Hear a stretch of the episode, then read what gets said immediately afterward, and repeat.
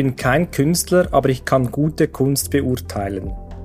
Sie hören Mitwisser in den Podcast der Volkshochschule Zürich. Zu Gast ist Matthias Frehner, ehemaliger Direktor des Kunstmuseums Bern. Herr Frehner, wissen Sie, von wem dieses Zitat stammt?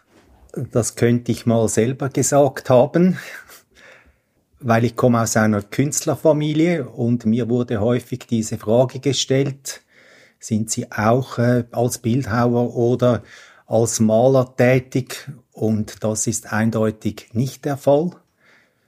Ich konnte früh sehen, dass ich da niemals äh, die Fähigkeiten gehabt hätte, die mein Vater, die meine Mutter hatten.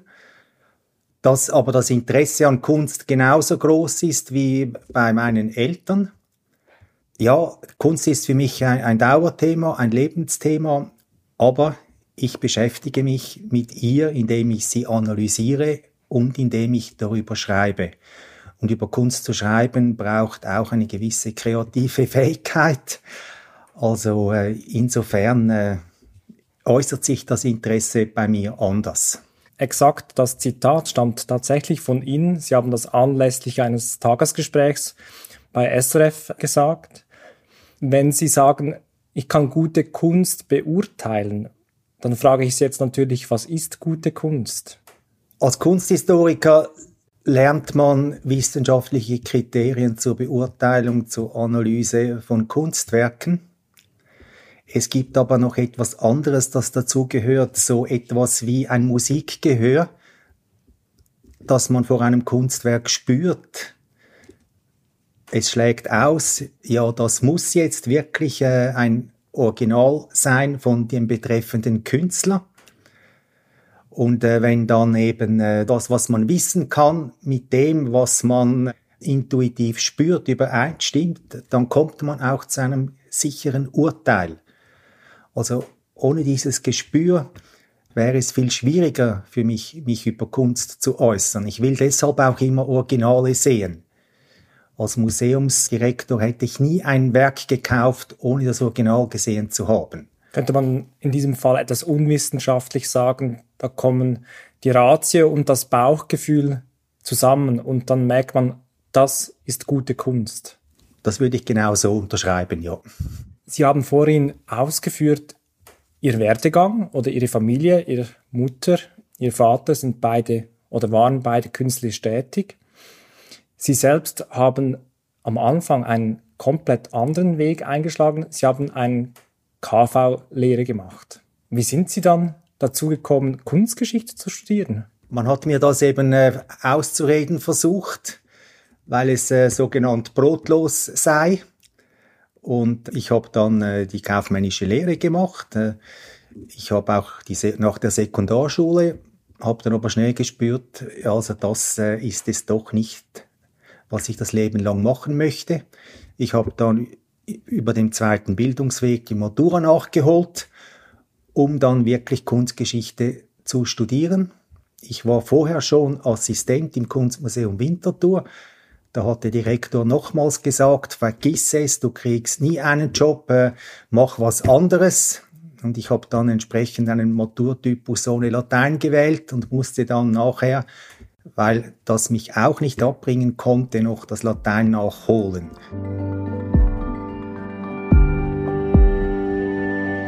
Heute kommt man bei der Thematik Raubkunst nicht um ihren Namen herum. Ist es denn bei der Raubkunst ebenso, sage ich mal, eindeutig, was Raubkunst ist, wie bei guter Kunst?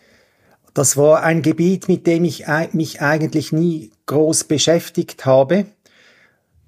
Das war dann plötzlich von einem Tag auf den anderen ein virulentes Thema, als ich Kunstredaktor bei der NZZ war. Nach den nachrichtenlosen Vermögen kam dann da so ein zweiter großer Vorwurf auf die Schweiz zu. Die Schweiz sei ein Hort äh, von Raubkunst aus dem Zweiten Weltkrieg in Milliardenhöhe.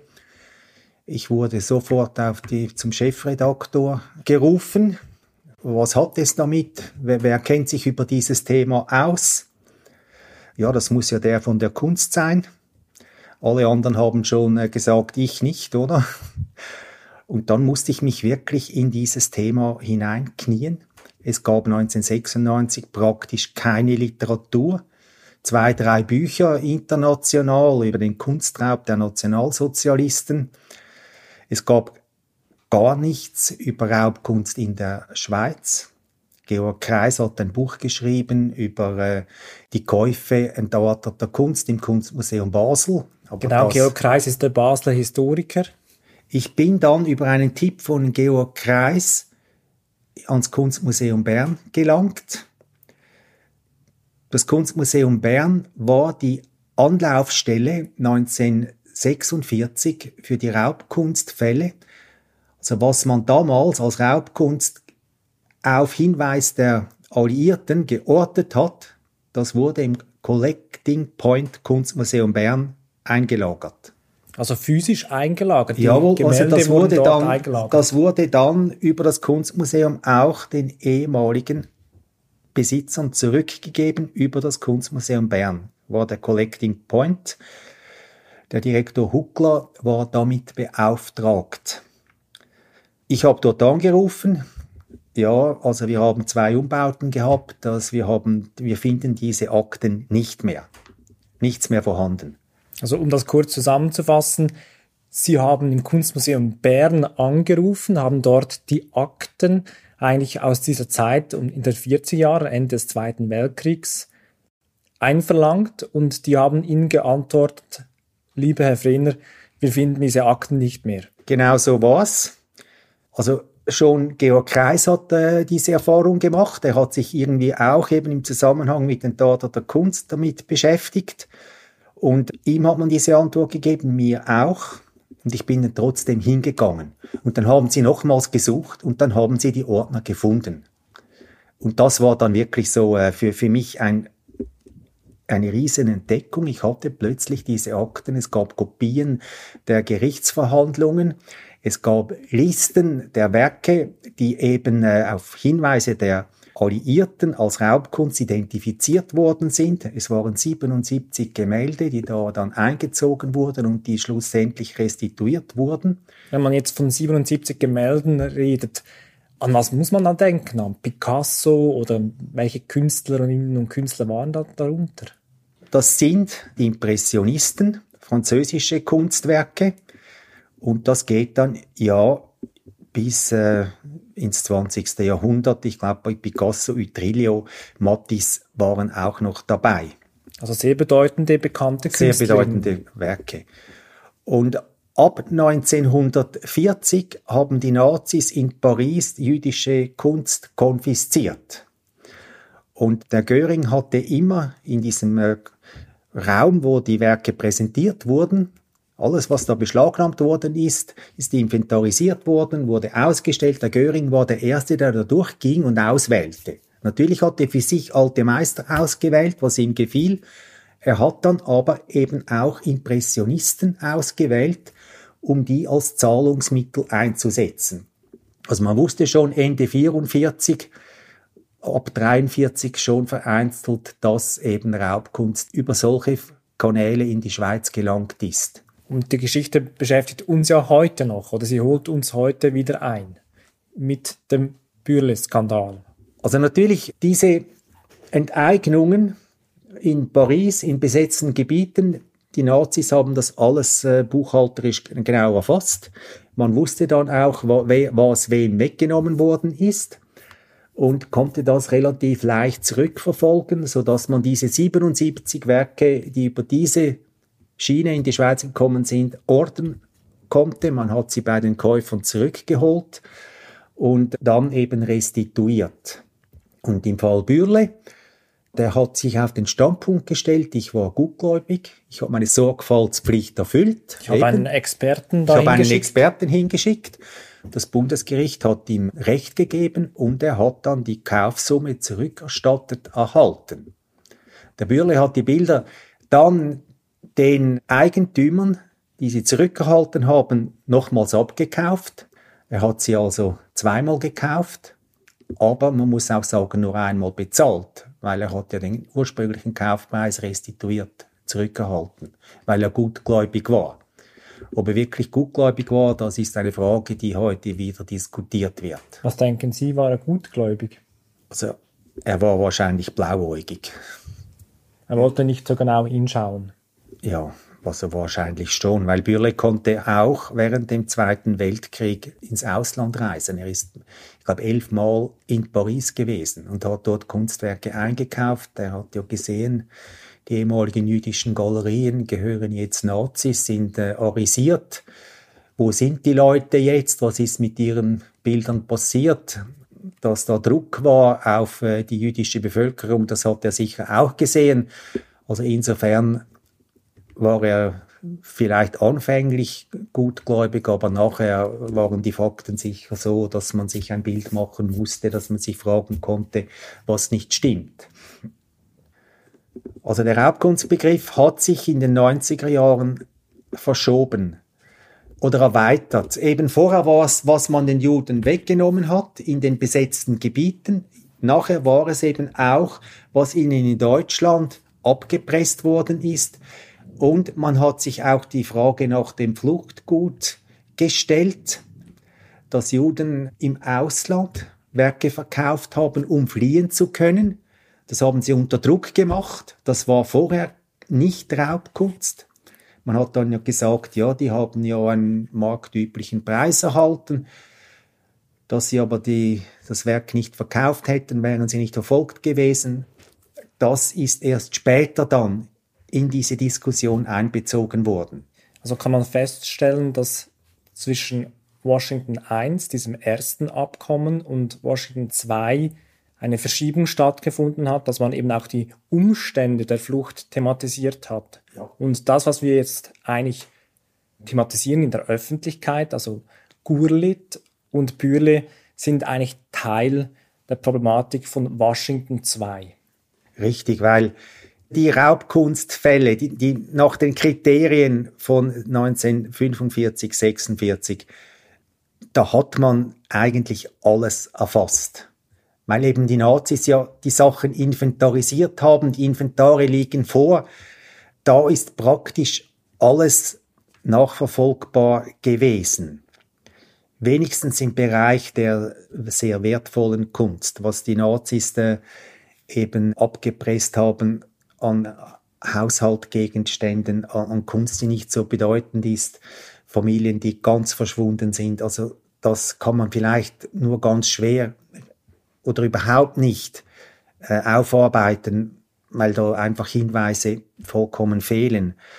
Und dann im Mai 2014 ich war interessanterweise im Bundesamt für Kultur an einer Raubkunsttagung Nachmittag. Haben die mich angerufen, du, äh, du solltest mal da mit der Süddeutschen Zeitung Kontakt aufnehmen, die behaupten, das Kunstmuseum Bern hätte die Sammlung Gurlit geerbt. Also habe ich gesagt, das ist, das ist einfach Blödsinn. Das ist absolut unmöglich. Äh, wieso sollen wir das geerbt haben? Wir haben keinen Bezug zu dem. Und am anderen Morgen habe ich aber dann äh, wirklich weitere Telefonanrufe gekriegt. Es ist nicht mehr aufgehört und es war dann sofort klar, weil ich das angefordert habe, das Testament, das Kunstmuseum Bern ist Universalerbin von dieser Sammlung. Eigentlich über Nacht wurden Sie ja. Erbin. Dann habe ich sofort den Präsidenten des Museums angerufen. Äh, wir haben jetzt, denke ich, wirklich ein Problem. Wir haben diese Sammlung geerbt in dieser Sammlung äh, gibt es sicher Raubkunst. Das ist äh, eine Sammlung aus der Nazizeit. Das ist ein Riesenproblem auch in Deutschland, eben diese Provenienzen aufzuarbeiten. Und dann äh, haben wir sehr schnell dann eine Pressemitteilung kreiert, dass wir das mit Erstaunen zur Kenntnis nehmen, dass es stimmt, dass wir die Erben sind, dass wir uns bewusst sind, dass es eine hochkomplexe Angelegenheit ist, dass wir eine Sondersitzung einberufen und dann äh, eine Stellungnahme abgeben würden. Können Sie sich noch erinnern, wie Sie sich damals gefühlt haben an diesen Tagen? Ich kann mir vorstellen, das waren ziemlich turbulente Tage. Ja, das war sehr turbulent. Ich wollte auch persönlich wissen, warum hat er das uns vererbt? Warum äh, erfahren wir das erst jetzt? Und ich konnte mir das wirklich einfach nicht ausmalen. Ich habe diesen äh, Cornelius Gurli nie äh, irgendwie getroffen. Er hat nie irgendwie Kontakt gesucht mit dem Kunstmuseum Bern. Also es stand dann im Testament, dass er eben will, dass es äh, sozusagen einen, einen neutralen Ort kommt. Er hat dann auch Wert darauf gelegt, dass steht, dass es eine Stiftung ist, die das entgegennimmt, dass es nicht der Staat ist. Nachhinein eben, weil er sich ungerecht behandelt gefühlt hat vom deutschen Staat, hat es dann in die Schweiz gegeben. Wissen Sie heute, warum Gurlit das Kunstmuseum Bern ausgewählt hat? Mit dieser Frage habe ich mich dann intensiv beschäftigt und man hat dann herausgefunden, bald, er hat äh, Kunstwerke verkauft über die Galerie Kornfeld. Er war befreundet mit, mit äh, dem, oder gut bekannt, sicher nicht persönlich befreundet, aber gut bekannt. Die Galerie Kornfeld ist in Bern. In Bern mit, mit Eberhard W. Kornfeld. Das ist auch ein Spezialist für Expressionismus. Und er war offenbar im Kunstmuseum Bern. Er hat Bern äh, mehrmals besucht. Es, es hat ihm offenbar in Bern gefallen. Also insofern kannte er das Haus. Das ist mir dann erst später wieder in den Sinn gekommen, dass ich mal vielleicht etwa einen Monat vor dem Tod von Cornelius Gurlit und der Testamentseröffnung einen Anruf hatte von einem deutschen Anwalt. Das habe ich aber dann vergessen. Da hat einer angerufen und gesagt, nehmen Sie Geschenke entgegen. Ja, okay, ja, natürlich nehmen wir Geschenke entgegen. Um was geht es? Ja, es geht um bedeutende Kunstsammlung ja, können Sie vielleicht ein paar Namen nennen? Nein, das kann ich nicht, das ist alles sehr diskret. Ich würde gerne, wenn das äh, möglich wäre, den Sammler kennenlernen, ihn besuchen und dann könnten wir auch Gespräche führen über, äh, nein, das sei alles nicht möglich. Und dann hat er noch wissen wollen, sind Sie eine privatrechtliche Stiftung? Habe ich gesagt, ja, das Kunstmuseum Bern ist eine privatrechtliche Stiftung, aber das war dann alles dann habe ich irgendwie also das haben sie dann wieder vergessen im ja weil ja ich habe gedacht also was soll das oder und das war dann der Anwalt, der im Auftrag von Cornelius Gurli da mal Erkundigungen eingezogen hat zu diesem Zeitpunkt. Das hat er mir dann später gesagt. Nehmen wir an, nach reichlicher Überlegung haben sie entschieden, dieses Erbe anzunehmen. Das hat sehr viel angestoßen in der Schweiz. 2017 wurde am Kunstmuseum Bern die schweizweit erste Abteilung für Provenienzforschung gegründet. Wieso kam es erst vor fünf Jahren dazu, dass man so etwas tat? Also ja, es wurden dann eben auch im Bundesamt für Kultur, in, in der Schweizer Museumsszene, da gibt's Treffen, wurde diese Frage diskutiert. Es wurden gemeinsame Vorgehensweisen eben äh, aufgestellt. Man hat sich vernetzt die einzelnen Archive wurden aufgearbeitet und äh, dass das jetzt inzwischen vernetzt ist, hilft natürlich in vielen komplizierten Fällen weiterzukommen. Man hat auch Kategorien aufgestellt, die eben jedes Kunstwerk zwischen 33 und 45 muss man heute in einem Museum äh, die Handänderungen möglichst zurückverfolgen können. Und das ist nicht in allen Fällen möglich über diesen langen Zeitraum hinweg. Akten sind verschwunden, man hat das früher nicht so genau genommen. Und es gibt nur wenige Kunstwerke, wo alles klar ist, wo es keine Lücken gibt.